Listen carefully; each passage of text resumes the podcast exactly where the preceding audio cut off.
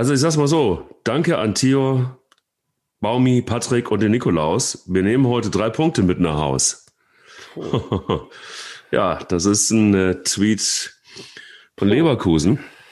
Und äh, da muss ich ganz ehrlich sagen, wenn man solche Tweets absetzt, ja, nach so einem Spiel kann man es sich vielleicht leisten, aber in einem Fall hat man äh, mit Sicherheit eins, nämlich ähm, Naja, weiß ich nicht. Also erstens mal muss ich sagen, was sich hier gerade abspielt, ne?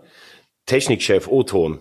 Ja. Es geht erst los, wenn ich absage. Also hier ist schon äh, hier ist schon angespannte Atmosphäre. Und ja, ich würde sagen, der Baum brennt und auch bei, ja, bei uns. Aber Leverkusen muss man ehrlich sagen, das war nicht gut. Sowas macht man nicht. Man gewinnt nicht 3-0 und hackt dann noch auf jemandem, der so am Boden ist, rum. Also der Tweet war nicht gut und der hatte eins auf gar keinen Fall. Eier. Wir brauchen Eier. Der Podcast mit Mike Kleiss und Thomas Wagner. Das ist wirklich ein böser Konter. Ein wirklich böser Konter. Jetzt hatte ich mir wirklich wieder eine nette, äh, einen netten Einstieg irgendwie ausgedacht. Ja, erst kommt mir der Technikchef in die Parade mit, äh, brüllt dann auf einmal aus dem Auf ab. Und das ist dann das Zeichen bei uns. Und jetzt kommst du, ne? Und jetzt ist ein Ausgleich. Also es gab ja relativ viele ähm, Ausgleiche und auch sehr viele Unentschieden vor allen Dingen. Jetzt starten wir mit einem Unentschieden in so eine Folge. Das ist auch räudig, echt. Also wie mit, wie mit einem Unentschieden. Also dass, dass ich dich auskontere oder was? Voll, ja, aber, ja, aber du kannst doch jetzt, aber du kannst dazwischen gekriegt. Ja, aber du kannst doch nicht allen Ernstes sagen, dass wenn Leverkusen 3-0 in Schalke gewinnt und du schreibst dann so einen Tweet. Äh, also es gab ja auch ähm, Neudeutsch diesen Shitstorm. Sie haben sich auch dafür entschuldigt, aber das war dann wirklich nicht äh, gelungen, oder? Ja, es ist halt irgendwie Twitter, ne? Also ich meine, was macht das Leben einfacher? Twitter löschen. Das ist auf jeden Fall ähm, immer schon mein Credo gewesen. Ja, aber ich Weil meine, Leverkusen spielt, spielt wirklich eine richtig gute Saison, das muss man ja auch mal sagen. Und dann nimmst du halt die drei Punkte mit, freust dich darüber und lässt das aber nicht noch an, äh, an bodenlosen Schalkern aus. Also das fand ich nicht gut, muss ich ehrlich sagen. Vier Verantwortliche anderer Vereine schreiben mir, dass das Tor eine Frechheit ist, sagt Schneider. Ja. Also was sagst du zu dem Tor, was er meint? Äh, ich finde eine, eine äh, klassische ähm, Kann-Situation. Also du kannst es abpfeifen, du kannst es auch laufen lassen. Da gibt's, ähm, finde ich, keine hundertprozentige Wahrheit und äh, passt natürlich zur Situation von Schalke. Du nimmst dir viel vor, kommst dann ins Spiel, kriegst so einen Gegentreffer, aber da fand ich halt ähm, ja, da fand ich es halt sehr bemerkenswert und auch sehr erfrischend, wie dann äh, Tia äh, selbst dazu steht und sagt dann, ich habe mich da auch ein bisschen dumm angestellt. Das finde ich eine gute Aussage, weil die Schalke müssen schon halt auch aufpassen jetzt, dass sie nicht in so einen ähm, Opfermodus kommen. Ja, pfeifen noch alle gegen uns. Ne?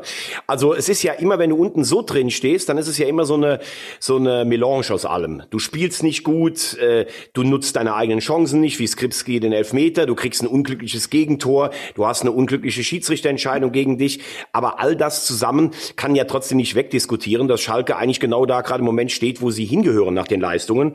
Also sie sind im Moment, das muss man so hart sagen, die schlechteste Mannschaft der Bundesliga. Und wenn du die schlechteste Mannschaft bist, stehst du normal auf 18.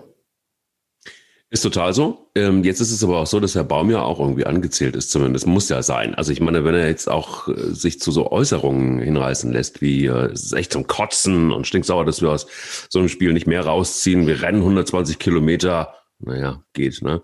Äh, wir sprinten mehr wie die intensivste Mannschaft in der Bundesliga und dann kriegen wir zwei Standardtore. Beim dritten Tor verlieren wir den Ball und selber machen wir unsere Dinger nicht rein. So, also da ist doch einiges ähm, bei ihm auch nervlich mittlerweile, oder? Ja, äh, klar. Also ich meine, wir haben ja damals darüber äh, geredet, als er kam, haben wir ja gesagt, okay, schwierige Aufgabe, aber für ihn natürlich eine große Aufgabe.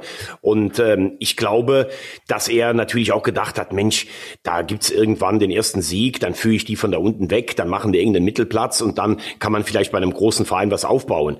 Es hat sich seit er da ist eigentlich nichts geändert. Ich meine, 26 Spiele ohne Sieg.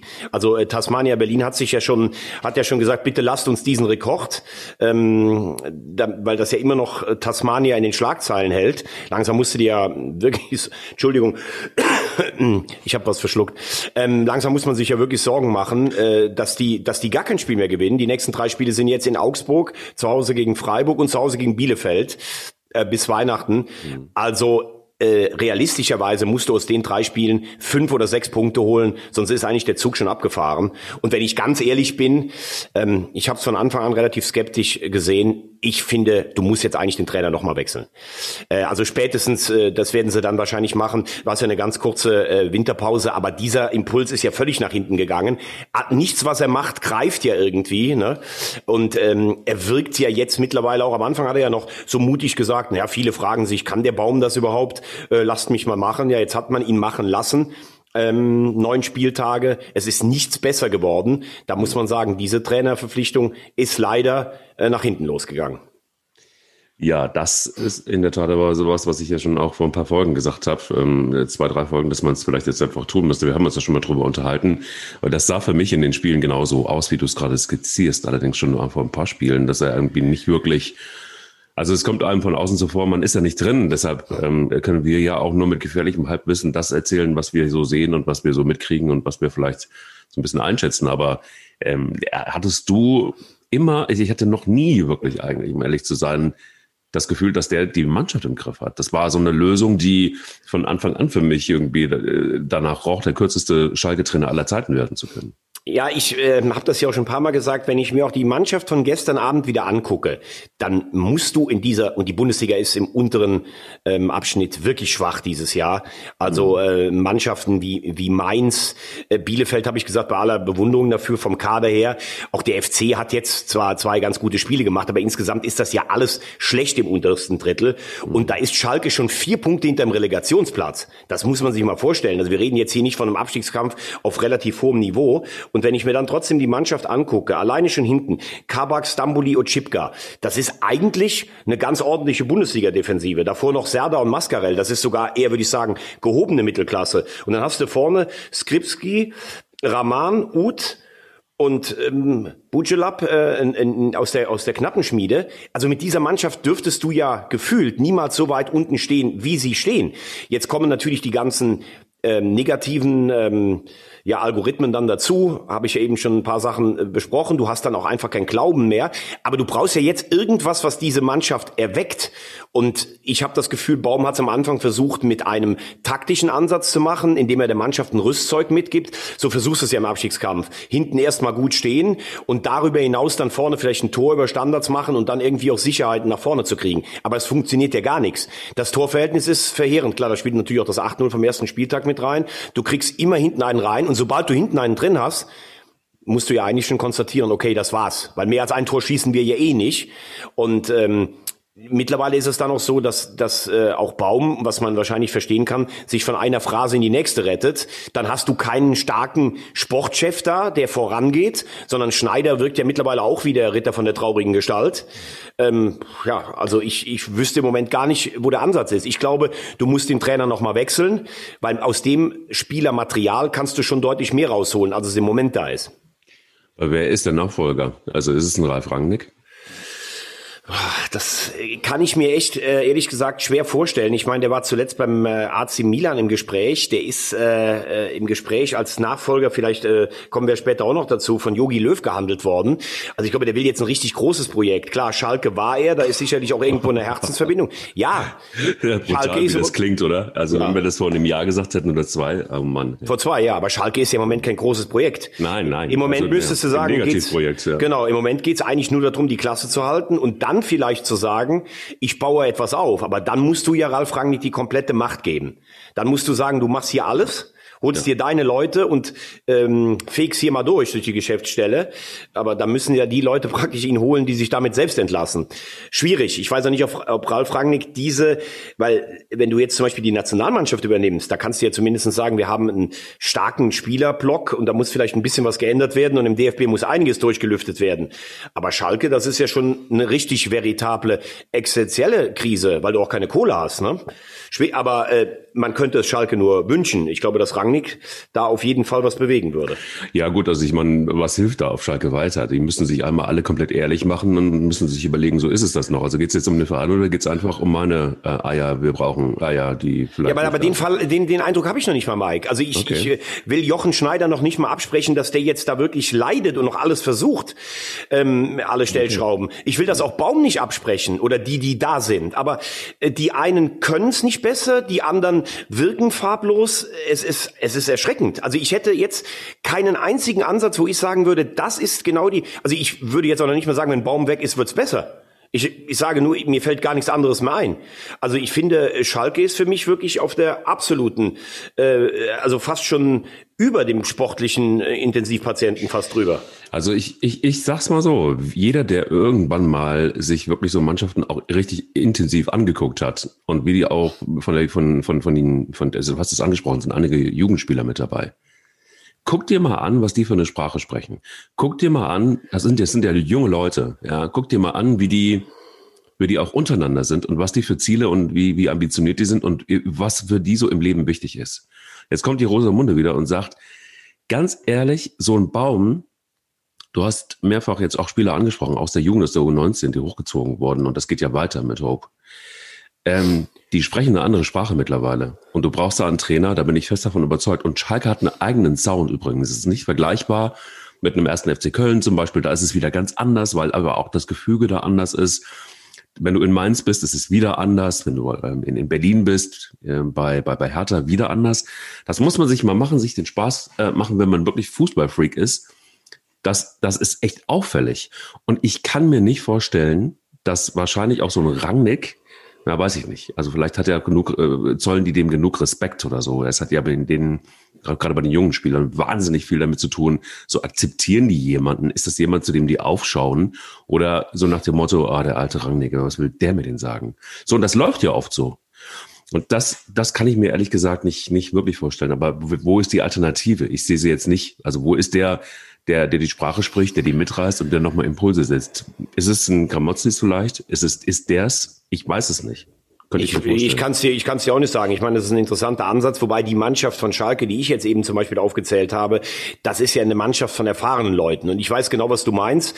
Du brauchst ja in der heutigen Zeit einen Trainer. Also wir haben ja nicht mehr das Ding. Früher war es so, da kam einer in die Kabine, der hat die Peitsche knallen lassen, der hat die genau. laufen lassen bis zum Kotzen und dann äh, wurden die mit irgendeiner Taktik rausgeschickt und dann war's das. Bis die Mannschaft entweder den Trainer satt hatte und gar nicht mehr auf ihn gehört hat oder der Trainer hat ihn damit was eingeimpft. So. Genau. Jetzt ähm, aber es gibt ja, also dann müsste man ja sagen, in Flick und in Favre, die sprechen jetzt wahrscheinlich auch nicht unbedingt diese, diese Jugendsprache oder sowas, aber ein Flick hat eine Wohlfühlatmosphäre geschaffen und ein Favre macht Spieler besser.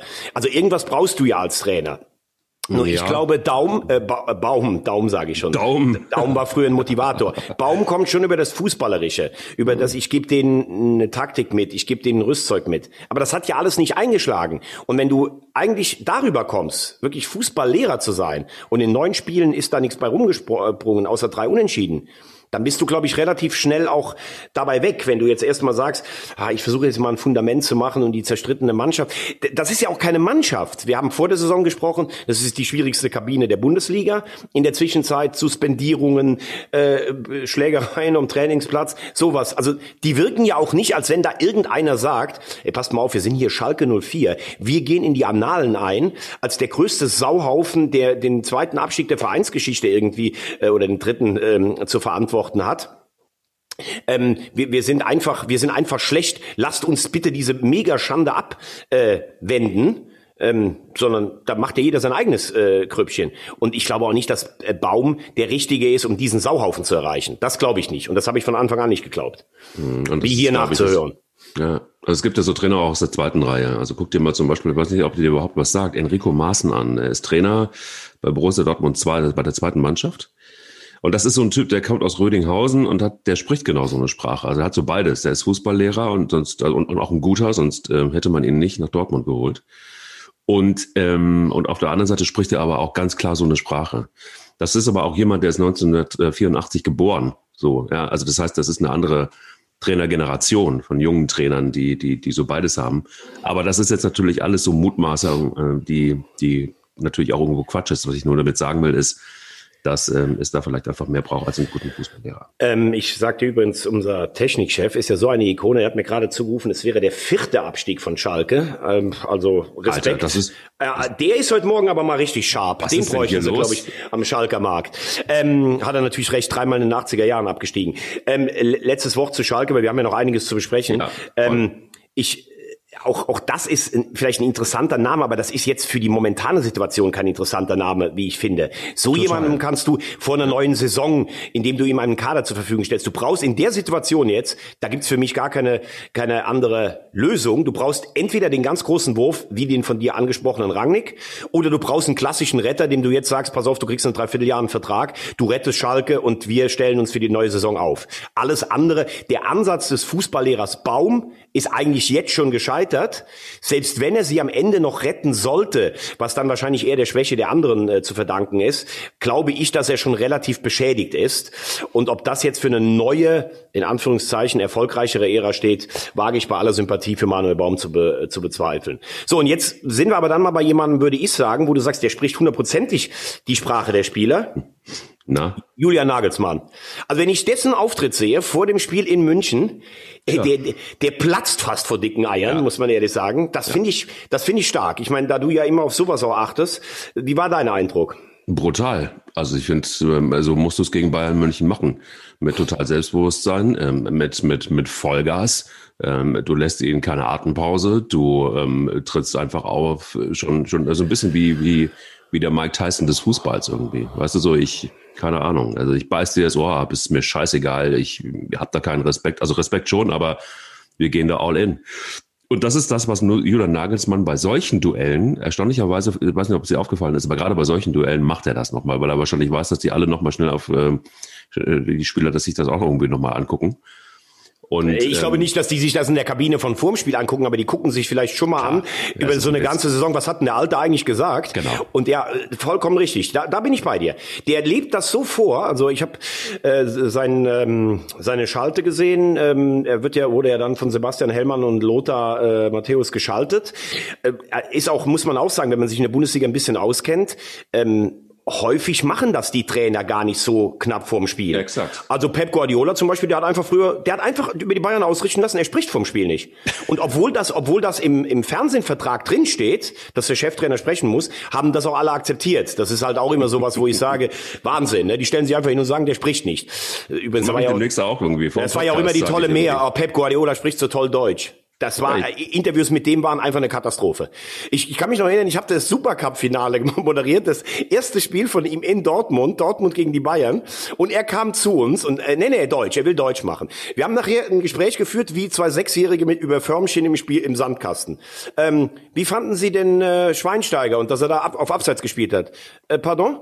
Wie, wie fanden Sie Schweinsteiger? Schweinsteiger gut. Ja, wie fanden Sie Van Beuten? Ah, Van Beuten gut.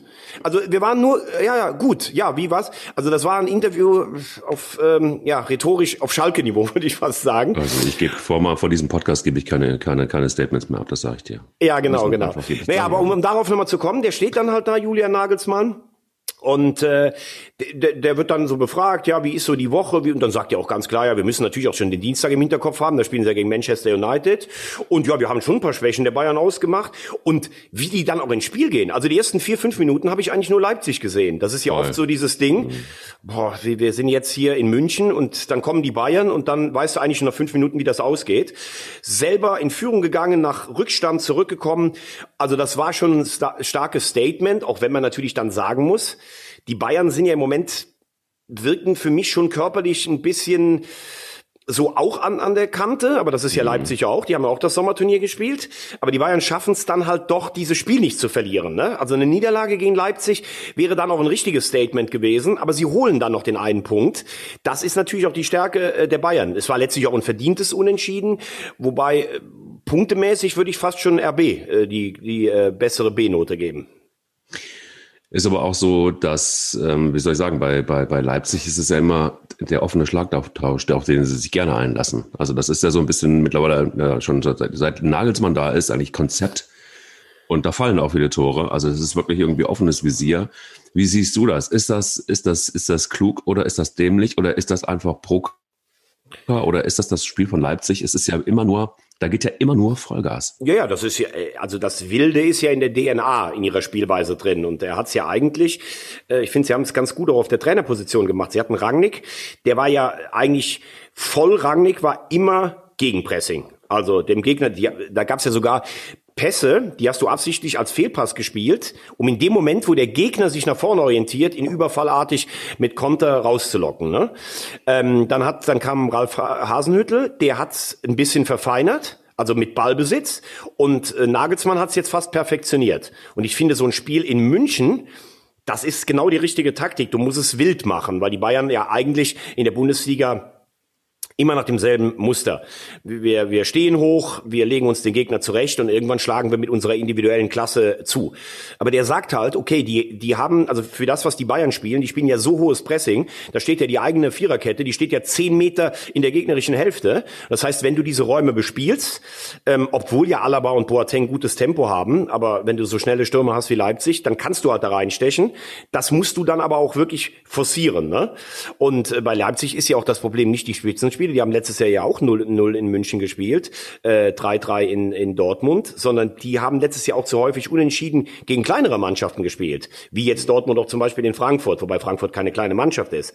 Und das sind die Spiele, die die Bayern dann 2 oder 3-1 gewinnen. Das ist der Unterschied. Aber im direkten Vergleich war das ein echt starkes Statement von Leipzig und von Nagelsmann. Vor allen Dingen muss man sagen, so, das ist ja auch geil, wenn du dann erstmal siehst, erstmal, schick erstmal den Sabitzer vor, Distanzschuss, Querbalken in der zweiten Minute, erstmal, lass mal, lass mal richtig krachen, so, und dann machen wir weiter Druck und in der 19. Minute knallst dann richtig. Genau. Also es ist schon irgendwie wirklich, ähm, so die erste, ersten 20 Minuten irgendwie, das war schon sehr beeindruckend. Danach hatten es die Bayern dann für meinen Dafürhalten wieder ein bisschen besser im Griff. Ähm, die Bayern kommen, muss man natürlich dann auch sagen.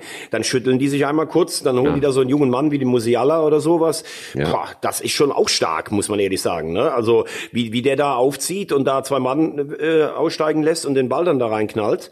Also das war schon, äh, muss man sagen, wenn ich eben gesagt habe, in dem unteren Bereich ist die Bundesliga richtig schwach, muss man sagen, so das Niveau von, von Bayern, Leipzig und mit Abstrichen Dortmund im Moment, das ist schon richtig stark. Wobei man doch sagen muss, Shoutout äh, an, an Herrn Coman, der wirklich ein mega Spiel gemacht hat, muss man sagen, den Tore vorbereitet hat und wirklich auch wahnsinnig fit ist wieder und was der für Verletzungen gehabt hat, irgendwie, das ist ja brachial. Das ging ja schon so weit, dass der mal irgendwann, erinnerst du dich, gesagt hat, äh, wie nochmal so eine Scheiße und ich höre auf. Also das ja, das ist ja fast schon echt eine, eine, eine moderne Wiederauferstehung. Ne? Ich meine, der ver verpasst die WM und damit den WM-Titel, daran kannst du ja auch zerbrechen ein Stück weit als junger Spieler, kommt ja. zurück, köpft die Bayern zum Champions League-Sieg und seitdem, seitdem er auch wahrscheinlich das Gefühl hat, die stehen in den Geschichtsbüchern drin, also der ist richtig stark. Der wirkt auch deutlich stabiler als in den, äh, in den Jahren Wochen und Monaten vorher. Äh, spielt eine richtig gute Saison, Coman.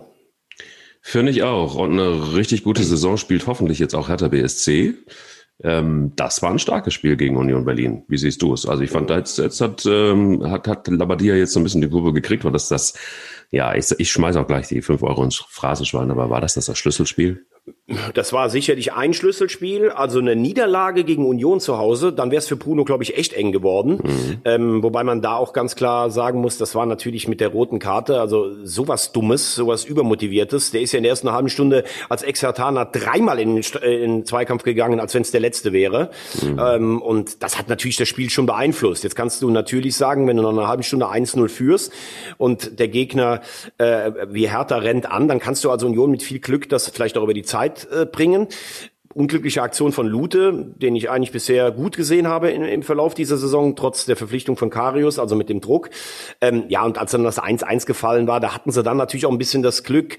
Piontek ähm, abgefälscht, äh, der Ball. Also es ist viel für Hertha gelaufen, aber die Körpersprache der Mannschaft war auch gut. Das ist ja immer relativ wichtig, dass du siehst, folgt eine Mannschaft noch, also wenn du jetzt sagen würdest, okay, Mannschaft hat keinen Bock mehr, das war ja gar kein Thema in Berlin, aber dann kannst du ja so 0-1 auch laufen lassen, verlierst gegen Union, dann weißt du, dass der Trainer angezählt ist ist. Wie auch der FC es hätte gegen Gistol laufen lassen können. Auch da muss man sagen, bei aller Kritik am FC, die folgen dem schon noch, glaube ich. Genau wie Hertha Labadia folgt. Und es war natürlich vor allen Dingen wichtig für die, in Anführungszeichen, Stadthygiene, äh, weil Union muckt ja da schon eh kräftig auf. Äh, viele sehen das Potenzial bei Union eventuell langfristig sogar mal Hertha zu überholen. Ähm, man muss aber auch sagen, wenn man auf den Spielplan guckt, Union hatte bisher fast nur Vereine aus der unteren Tabellenhälfte und Hertha fast nur aus der oberen Tabellenhälfte. Also ich glaube schon, dass sich das angleichen wird. Ich glaube auch, dass Hertha am Ende vor Union stehen wird. Äh, ändert aber nichts an meinem Riesenrespekt vor Union. Aber äh, du hast absolut recht. Ganz, ganz wichtiger Sieg für Bruno und die Hertha. Werder Bremen ist wieder auf dem Weg, wie sie es mal waren in der letzten Saison. Es ist irgendwie, boah, in so einem Spiel, da hätte Osako eigentlich in der fünften Minute direkt irgendwie ähm, den anmachen müssen, oder? 15 Meter dafür. Absolut. Also den, äh, der steht ja so grotesk frei. Ich glaube, der kann das selber kaum fassen irgendwie. Ja. Und äh, das Kuriose ist, wie es ganz oft ist, Bremen holt einen Punkt bei den Bayern vor zwei Wochen. Ja. Und ich glaube, dass nach, nach einem Erfolgserlebnis gegen die Bayern passiert irgendwas bei Mannschaften, die das nicht so oft gewohnt sind. Du denkst dann, wir haben mit den Bayern mithalten können. Jetzt hast du 5-3 in Wolfsburg verloren. Da war es defensiv ähm, von der Stabilität gar nicht so wie in den bisherigen Spielen. Und ähm, äh, mein guter Freund Andy, äh, riesen Werder-Fan, hat vor dem Spiel auch gesagt, boah, das ist jetzt so ein ganz entscheidendes Spiel. Wenn wir das gewinnen, glaube ich nicht mehr, dass wir was mit dem Abstieg zu tun haben werden. Also so ein mhm. sogenannter Decider in der Saison. Mhm. Und jetzt haben sie es verloren. Ich finde Stuttgart richtig stark, auch spielerisch. Also da siehst du auch mal, wie schwer es ist. Wie, was haben die letztes Jahr rumgeguckt in der zweiten Liga? Weil wir ja oft auch den HSV kritisieren. Es ist halt als Stuttgart oder HSV oder Köln in der zweiten Liga, es ist halt einfach richtig scheiße. Du musst immer gegen so eine defensiv massierte Mannschaft Mannschaft anrennen und dann fängst du den Konter und dann geht's wieder von vorn los. Jetzt in der Bundesliga, wo alle ein bisschen mitspielen, siehst du die spielerische Klasse von Stuttgart. Echt, machen das richtig gut. Und es war letztlich auch ein verdienter Sieg. Ja, und jetzt hat Werder elf Punkte nach zehn Spielen. Das Startprogramm war relativ einfach. Ja. Und die unten fangen ja auch an jetzt zu punkten. Genau. Ähm, also ich halte Werder schon für stabiler als letztes Jahr und da faselt halt auch keiner was von Europa. Aber da hat man natürlich jetzt äh, gestern eine große Chance liegen lassen.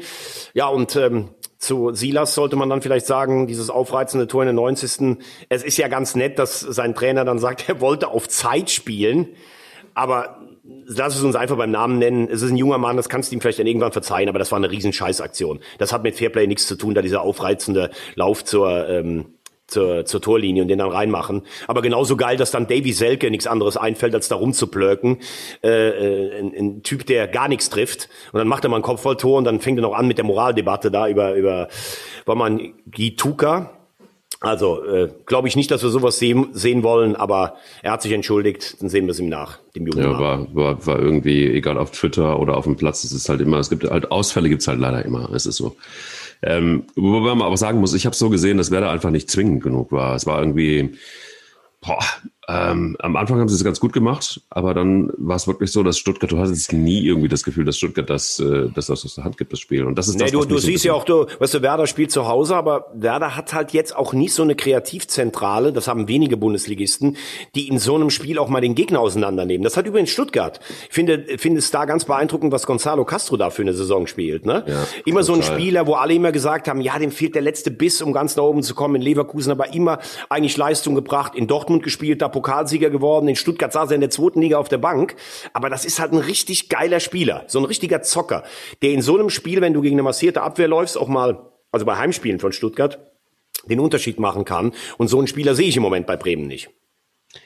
Sehe ich auch nicht. Ähm, du hast es angesprochen, auf Zeit zu spielen. Wie siehst du eine äh, gewollte Einwechslung von äh, Anthony Modest in der 90. Minute und der Schiedsrichter pfeift vorher ab? Gab es ziemlich große Diskussionen. Ähm, ich habe da meine Meinung zu. Ähm, ja, dann sag, du, dann erstmal, sagt jeder mal. Ich finde es unglaublich. Also ich finde es wirklich unglaublich und unsäglich. Also man kann jetzt über Anthony sagen, was man will. Und man kann Tony jetzt mal mögen oder auch nicht. Aber es ist wohl schon so gewesen, dass Gistol und er nicht klarkamen in Hoffenheim. Und ich finde, so wie man mit ihm jetzt umgeht, ist irgendwie, also da fehlen mir echt die Worte. Du kannst nicht allen Ernstes. Ich meine, da war das Spiel echt wirklich gelaufen. Was soll ja, das? Nee, Moment, Moment. Also das, also das ist ja die entscheidende Frage. Ich bin in vielem bei dir, aber mit einem 2-2 ist das Spiel natürlich nicht gelaufen. Also du weißt natürlich jetzt nicht, lässt der vielleicht, weil, der, weil in der Nachspielzeit auch noch mal jemand am Boden war, doch noch mal eine Minute nachspielen. Und ja. du könntest jetzt erst, nein, du könntest jetzt erst mal sagen, das ist ein kopfvollstarker Spieler, den bringe ich rein, um vielleicht hinten im eigenen Strafraum zu klären oder vorne noch ein Tor zu machen. Das wäre eine sportliche Sichtweise. Andererseits bin ich natürlich bei dir einen Spieler wie Modest äh, den ich ja deutlich kritischer sehe als viele andere hier, weil ich finde, wenn ich immer höre, oh, der ist nach Köln zurückgekehrt, sein Kölsches Herz. Ja, ja, äh, damals hat er die Kohle in China gerochen, hat den Verein ohne Absprache, einfach ist er nach China geflogen zu einem Medizintest, kam zurück, der hat einen Zehn-Jahres-Vertrag, das ist eine Unverschämtheit. Da haben sich alle, die dem den Zehn-Jahres-Vertrag gegeben haben, die haben sich daran versündigt. Fünf Jahre als Spieler, einer mit Knieproblemen, der anderthalb Jahre in China war, dann fünf Jahre als, als Jugendtrainer. Äh, alle, die den damals geholt haben, so als PR-Coup zur 70-Jahr-Feier, das alte Präsidium, auch Herr Werle übrigens, das ist eine Unverschämtheit. Dafür müssen die eigentlich vor den vor, vor das Mitgliedertribunal, um das mal zu erklären. Nein, ehrlich, das ist Wahnsinn, was da eine Kohle verpulvert wurde. Das ist so, das stimmt, ja. unbestritten. Aber unbestritten. er hat hier natürlich zwei überragende Jahre gehabt. Also wie der gespielt hat, das war Wahnsinn in der 25 Tore Saison. Und da muss man dann noch sagen, wenn ich jetzt dann nur noch Zeit schinden möchte, also wenn es so ist, wie du es gerade gesagt hast, dass du eigentlich vom Schiri schon weißt, bei der nächsten Aktion pfeife ich ab, dann kann ich auch einen jungen Spieler reinbringen. Für den das Voll. was bedeutet, Voll. erstes Bundesligaspiel, bin ich bei dir. Gistol und Modest mögen sich nicht, das ist aus Hoffenheimer äh, Zeit schon so. Und wenn du bei Modest, äh, wenn du bei Gistol unten äh, durch bist, dann spielst du halt auch nicht mehr. Ne? Ob der dich menschlich mag oder nicht oder sowas. Er mag Modest einfach nicht. Aber dann glaube ich, sollte man auch eine Lösung finden, äh, um zu sagen, äh, du, dann lösen wir halt diesen Vertrag oder sowas auf oder du lässt dich nochmal ausleihen oder sowas. Weil das ist natürlich auch äh, Gefahrenpotenzial in der Kabine. Er verhält sich ja im Moment wohl relativ ruhig. Das war ja auch schon mal anders. Aber damit führst du natürlich eigentlich so einen Spieler vor und deshalb auf der einen Seite rein sportlich könnte man sagen, der soll noch einen Kopfball rausholen. Auf der anderen Seite kann ich auch die verstehen, die sagen, so gehst du nicht mit einem Modest um, Voll. bring einen Jugendspieler. Es ist wirklich, also mal abgesehen davon, dass das ist irgendwie, also ich bin schon halb froh, dass man da jetzt irgendwie mit einem 2-2 äh, gegen Wolfsburg irgendwie äh, ins nächste Spiel geht. Aber es ist immer so, das ist, du hast es ja gesagt. Also unten ist die Qualität boah, das ist, das klafft so auseinander oben und unten. Und ähm, dann kommen ja, ja auch wieder äh, wahnsinnig schwere Gegner in der nächsten Zeit. Also das heißt. Ja gut, äh, du hast jetzt als FC hast du natürlich das Spiel jetzt in Mainz. Das ist wirklich ein richtiges, ja, so ein richtiges Schlacht. Das wird ja, eine Schlacht. Abstiegsendspiel. Ne? Also wenn, wenn Mainz das gewinnt, zieht Mainz dran vorbei, dann ist Mainz endgültig in der Saison angekommen. Ja. Wenn Köln das gewinnen sollte, macht der FC mit sieben Punkten aus drei Spielen natürlich einen Riesenschritt, unter anderem Dortmund-Wolfsburg, das darf man ja auch nicht vergessen. Ähm, also der FC spielt Karo einfach. Die stehen hinten äh, jetzt im Moment einigermaßen gut und versuchen vorne Nadelschichte zu setzen, aber sie versuchen's. Da gibt's auch Mannschaften, denen fehlt der Mut im Moment. Die Mannschaft wirkt fit. Also ähm, ich würde Stand jetzt äh, glauben, dass der FC die Klasse hält. Ähm, weil es, wie gesagt, auch schlechtere Mannschaften gibt. Aber klar ist auch, dass das Spiel in Mainz natürlich äh, eminent wichtig ist. Gar keine Frage. Weißt du, was mir eigentlich am meisten auf den Sack gegangen ist jetzt bei diesem Spieltag, gerade medial, dass irgendwie alles über äh, Mokoko äh, spricht und dass er 45 Minuten gespielt hat. So what? Aber das Spiel von Dortmund war beschissen, fand ich. Also ich fand, ja, Renners Traumtor war absolut mega gut. Ähm, aber so haben sie wenigstens ein Remis irgendwie hingekriegt. Also ich fand, das war jetzt irgendwie nix gegen Frankfurt. Sehe ich nicht ganz so kritisch. Also ich finde, in Frankfurt äh, musst du erstmal bestehen. Das ist eine gute Mannschaft, also die schwer zu schlagen ist. Erste Halbzeit haben sie wieder so ein bisschen schleifen lassen. Das war ja in Berlin auch schon so der Fall. Das ist ja grundsätzlich auch das Problem. Vor zwei Wochen habe ich hier an der Stelle noch gesagt, ähm, Dortmund macht's ganz geschickt, selbst wenn sie mal zurückliegen. Sie sind sehr geduldig und spielen ihre Stärken aus. Aber komischerweise ist ihnen das gerade in der letzten Woche so ein bisschen abhanden gekommen. Gegen, gegen den FC war es echt eine bodenlose erste Hälfte und da sind sie zu spät aufgewacht, obwohl sie nachher natürlich noch riesen Chancen hatten. Gegen Lazio haben sie dann auch so ein bisschen schwächeln lassen, wobei das war natürlich ein unglaublich beschissener Elfmeter, den sie da gegen sich bekommen haben, der niemals einer war. Ähm, jetzt wieder so es ist halt einfach ähm, so, dass ihnen, glaube ich, so ein ganz kleines Stückchen auf die Bayern fehlt, sowohl von der Mentalität als auch vom, vom Kader her. Ähm, aber klar ist natürlich auch, nicht umsonst haben die Bayern den besten Kader, noch den teuersten Kader. Und Mentalität ist natürlich auch ein Zeichen von Qualität dann irgendwann. Und dann hast du halt auch gesehen, da fehlt ein Haaland, ein Reus sucht noch seine Form nach der Verletzung. Ähm, ja, da, da fehlt es dann einen Ticken. Aber das Unentschieden es fehlen die drei Punkte gegen Köln zu Hause. Wenn du die hast, bist du einen Punkt hinter den Bayern, dann ist alles in Ordnung. Also mir ist das immer in Dortmund, hat man immer das Gefühl, spielen sie gut, dann geht's in eine glorreiche Zukunft mit Favre und spielen sie mal eine Woche nicht gut, dann ist wieder alles scheiße. Das ist mir, das geht mir alles viel zu schnell, muss ich ehrlich sagen. Ja, ist auch so, aber es ist, ähm, also man hat es ja selber in der Hand. Also man könnte ja irgendwann mal auch dafür sorgen, dass man irgendwie auch kommunikativ mal einen Deckel drauf macht. Tun sie aber auch nicht. Also ja gut, aber das ist ja, das, das, der, das ähm, Kind ist ja schon lange in den Brunnen gefallen. Das hättest du von Anfang an ganz anders lösen müssen. Jetzt hast du noch ein halbes Jahr mit Favre. Ich gehe mal fast davon aus, dass ein Nachfolger kommt aber den hättest du ja im, von Anfang an schon ganz anders in Schutz nehmen müssen und gar nicht immer so äh, der Presse letztlich auch ein Stück weit vorführen müssen. Aber auch das haben wir ja schon hinlänglich ähm, besprochen. Lass uns mal ganz kurz über die Nationalmannschaft sprechen. Ähm, apropos Kommunikation. Ja, da kann ich dir eins sagen. Uli Hoeneß ist sich ja ganz sicher. Joachim Löw wird Thomas Müller zurückholen. Hat er gesagt. Okay. Da ist er sich ganz sicher. Okay. Ähm, das, äh, ja, dafür, dafür brauchst du auf jeden Fall Eier, ähm, um so einen Satz mal hinzublättern. Aber gut, es ist, ja, was soll ich sagen? Also, Jogi Löw müsste sich erklären. Und äh, dieses ganze Theater um ihn und dass er dann teilweise auch noch mucksch ist und nichts mehr sagt, also ähnlich Guardiola-like irgendwie, ne? Ich sag nichts mehr. Boah, das also, ist also was, ich, was ich unfassbar finde, ist, dass der am Samstag nicht beim Spiel in München war. Warum? Ja, wie warum? Der ist der deutsche Nationaltrainer und beim Spiel 1 gegen 2 ist der einfach nicht auf der Tribüne. Ja, aber das passt doch zu deiner, seiner ganzen Gangart der letzten Ja, aber, aber Entschuldigung mal. Ähm, für mich hat ein Nationaltrainer am Wochenende in den Stadien zu sein, wo Fußball gespielt wird und wo potenzielle Kandidaten der Nationalmannschaft sind. Jetzt kam ja schon wieder der Satz, ja, Leipzig hatte ja gar keinen deutschen Nationalspieler dabei. Ja gut, aber die Bayern haben genug Spieler dabei. Außerdem in so einem Spiel, das ist höchstes Niveau, da kannst ja selbst du als Jogi Löw, oh, Weltmeistertrainer, noch was lernen. Fakt ist, er hat das noch nie so besonders gerne gemacht. Er ist meistens aus seinem Idyll im Schwarzwald, hat das maximal bis Freiburg oder vielleicht noch bis Stuttgart geschafft. Und die großen Spiele sind so ein bisschen an ihm vorbeigeplätschert. Zu der Zeit hat er aber Erfolg gehabt. Und seit er Weltmeister ist und als er dann noch den Confed Cup mit einer B-Mannschaft gewonnen hat, denkt Jogi Löw, er könnte übers Wasser gehen. So. Und deshalb braucht Jogi Löw auch nicht zu so einem Spiel zu gehen. Jogi Löw kann sich das alles zu Hause angucken und das reicht.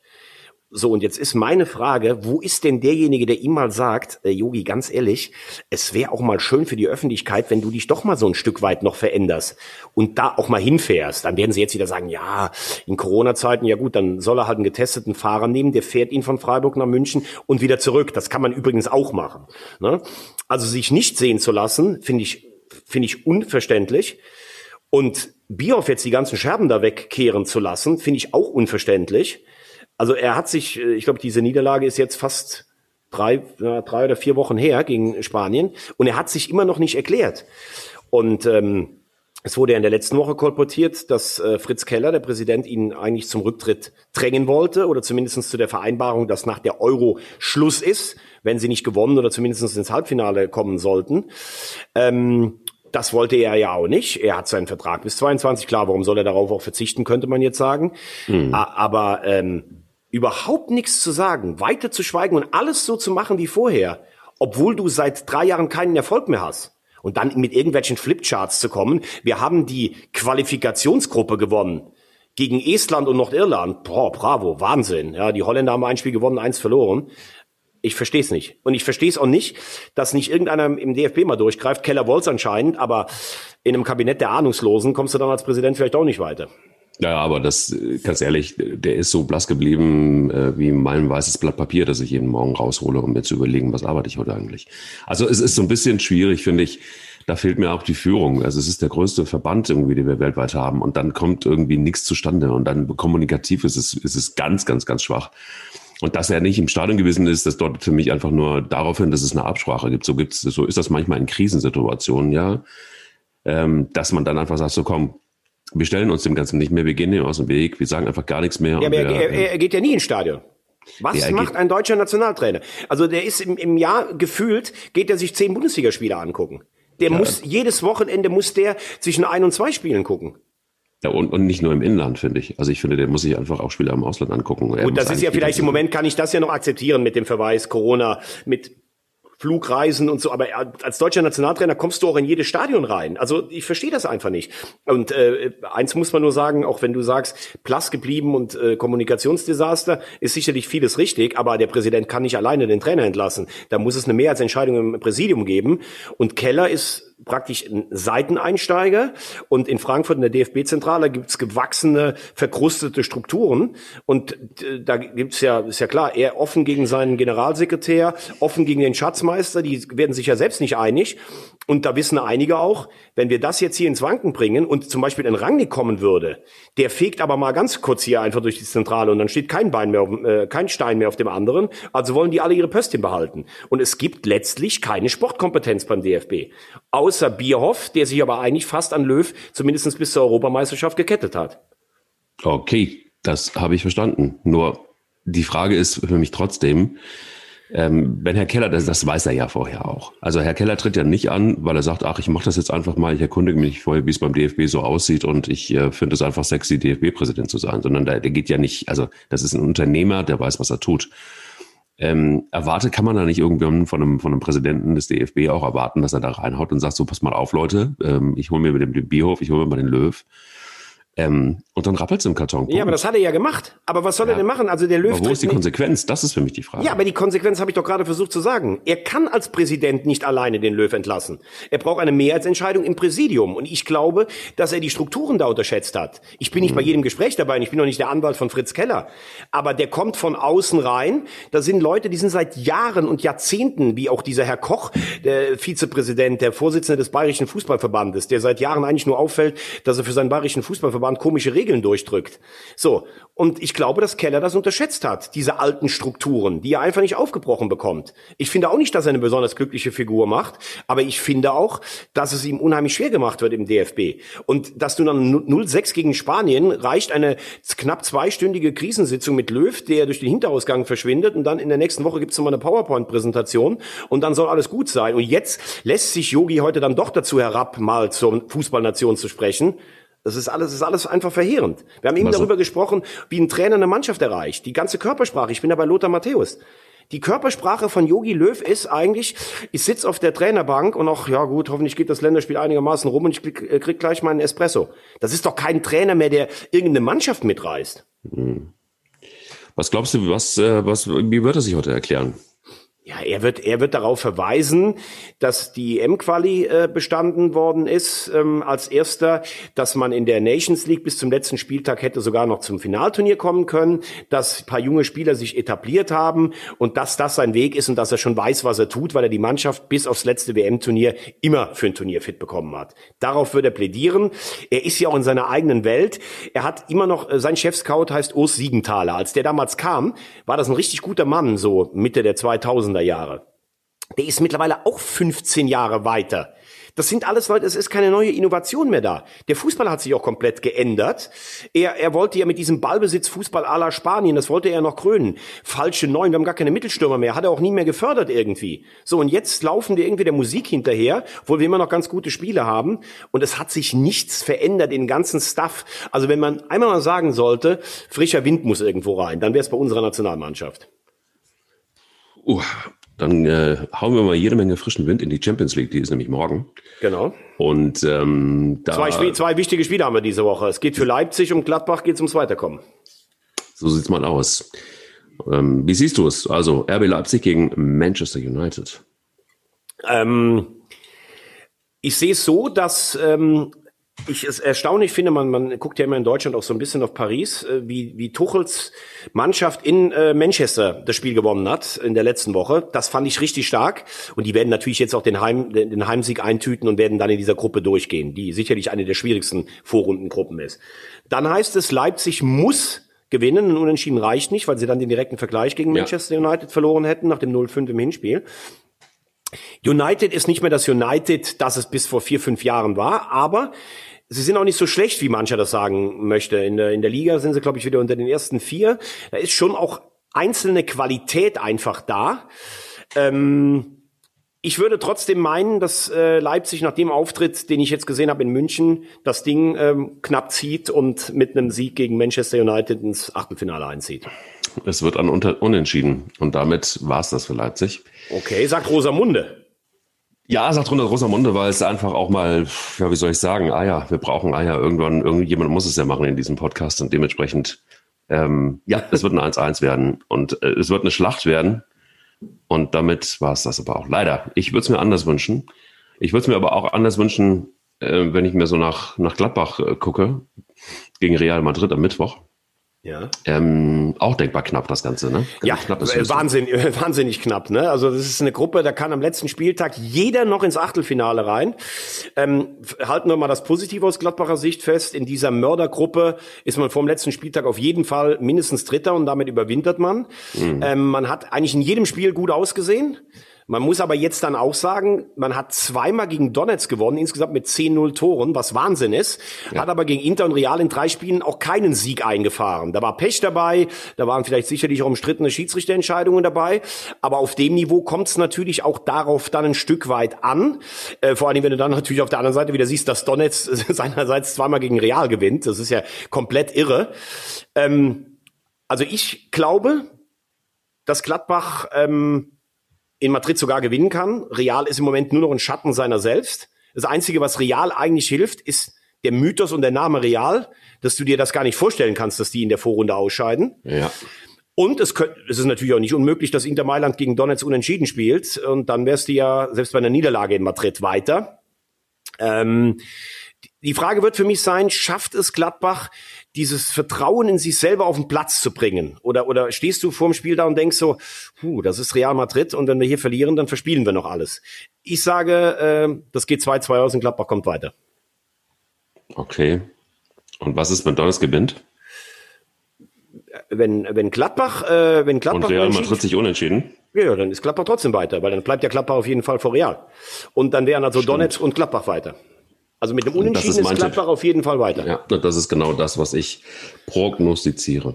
Ja, was du genau prognostizierst hier. Ja.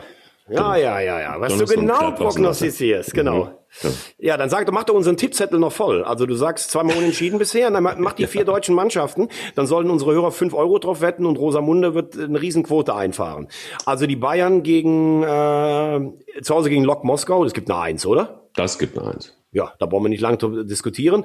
Und Dortmund spielt in St. Petersburg und braucht einen Sieg, um Gruppenerster zu werden. Weil Lazio könnte sonst mit einem Sieg gegen Brügge, äh, wenn sie verlieren, sind sie übrigens raus, Lazio, äh, auch noch an Dortmund vorbeiziehen. Was sagst du da? Das wird so passieren. Lazio wird an Dortmund vorbeiziehen. Dortmund kommt aber trotzdem weiter, weil das wäre dann unentschieden gegen. Äh, Ja, Dortmund ist ja schon weiter. Entschuldigung, jetzt wird Zweiter. Jetzt, um es genau okay. einzuordnen. Also Lazio wird Erster, Dortmund Zweiter. Nee, Dortmund wird das Spiel gewinnen, weil St. Petersburg ist, finde ich, erschreckend schwach. Ähm, also ich glaube, Dortmund gewinnt. Aber dann fasse ich jetzt mal zusammen. Rosamunde tippt dreimal unentschieden und ein Sieg der Bayern für die deutschen Mannschaften. Habe ich das jetzt richtig verstanden? So sieht's aus. Wahnsinn. So, Ja, also es ist, es ist ja, vielleicht habe ich dieses Mal wieder Glück einfach. Es ist ja wirklich einfach ein Glücksspiel. nein, nein, nein, nein. Es war jahrelang was deine, deine, du warst der Seher. Aber unsere Zuschauer oder Zuhörer haben gesagt, du schwächelst in letzter Zeit wieder ein bisschen. Du musst wieder an deinem Ruf feilen. Das ist richtig, ja. Also warum schwächle ich eigentlich? Nur weil ich, weil ich nicht die, die, die Tippquote habe, wie immer. Ja, genau das. Ansonsten, Ja, das, äh, ansonsten bist du ein ganz wichtiger Eckpfeiler dieses Podcasts. Aber ich muss dir ganz ehrlich sagen, also das ist ja wirklich ein Rechenspiel. Und da bleibe ich einfach bei jemandem, der, der einfach in Sachen Mathematik, ja, darauf kommt es ja letztendlich an, bei dieser ganzen Tipperei, es ist ja nur reine Mathe- Mathematik, folgendes Zitat ähm, abgegeben hat. Nämlich, es ist der falsche Ansatz zu sagen, wir müssen zurück zu alten deutschen Tugenden, laufen und kämpfen. Das würde nämlich bedeuten, zu einem Jugendlichen zu sagen, also zu mir, ähm, du musst rechnen können, dann wirst du Mathematikprofessor. Okay. Wer hat das gesagt? Weiß ich nicht. Wer hat das gesagt? Jogi Löw in Genf bei einer Generalkritik am deutschen Fußball im Mai 2006. Boah. Und dann sage ich noch was. Ich würde mich nicht wundern, wenn er das alles genauso geplant hätte. Vorher stottert's und hinten raus kommt man dann richtig ins Rollen. Wer hat denn das gesagt? Das kann eigentlich nur Thomas Wagner gewesen sein. Nee, Jürgen Klopp über Yogi Löw. Er vertraut ihm bis zur Europameisterschaft. Boah. Alter. Eat this. Alles klar. Wenn einer Zitate kann, dann ist es Thomas Wagner, weil er nämlich eins hat, nämlich ja. wir brauchen Eier.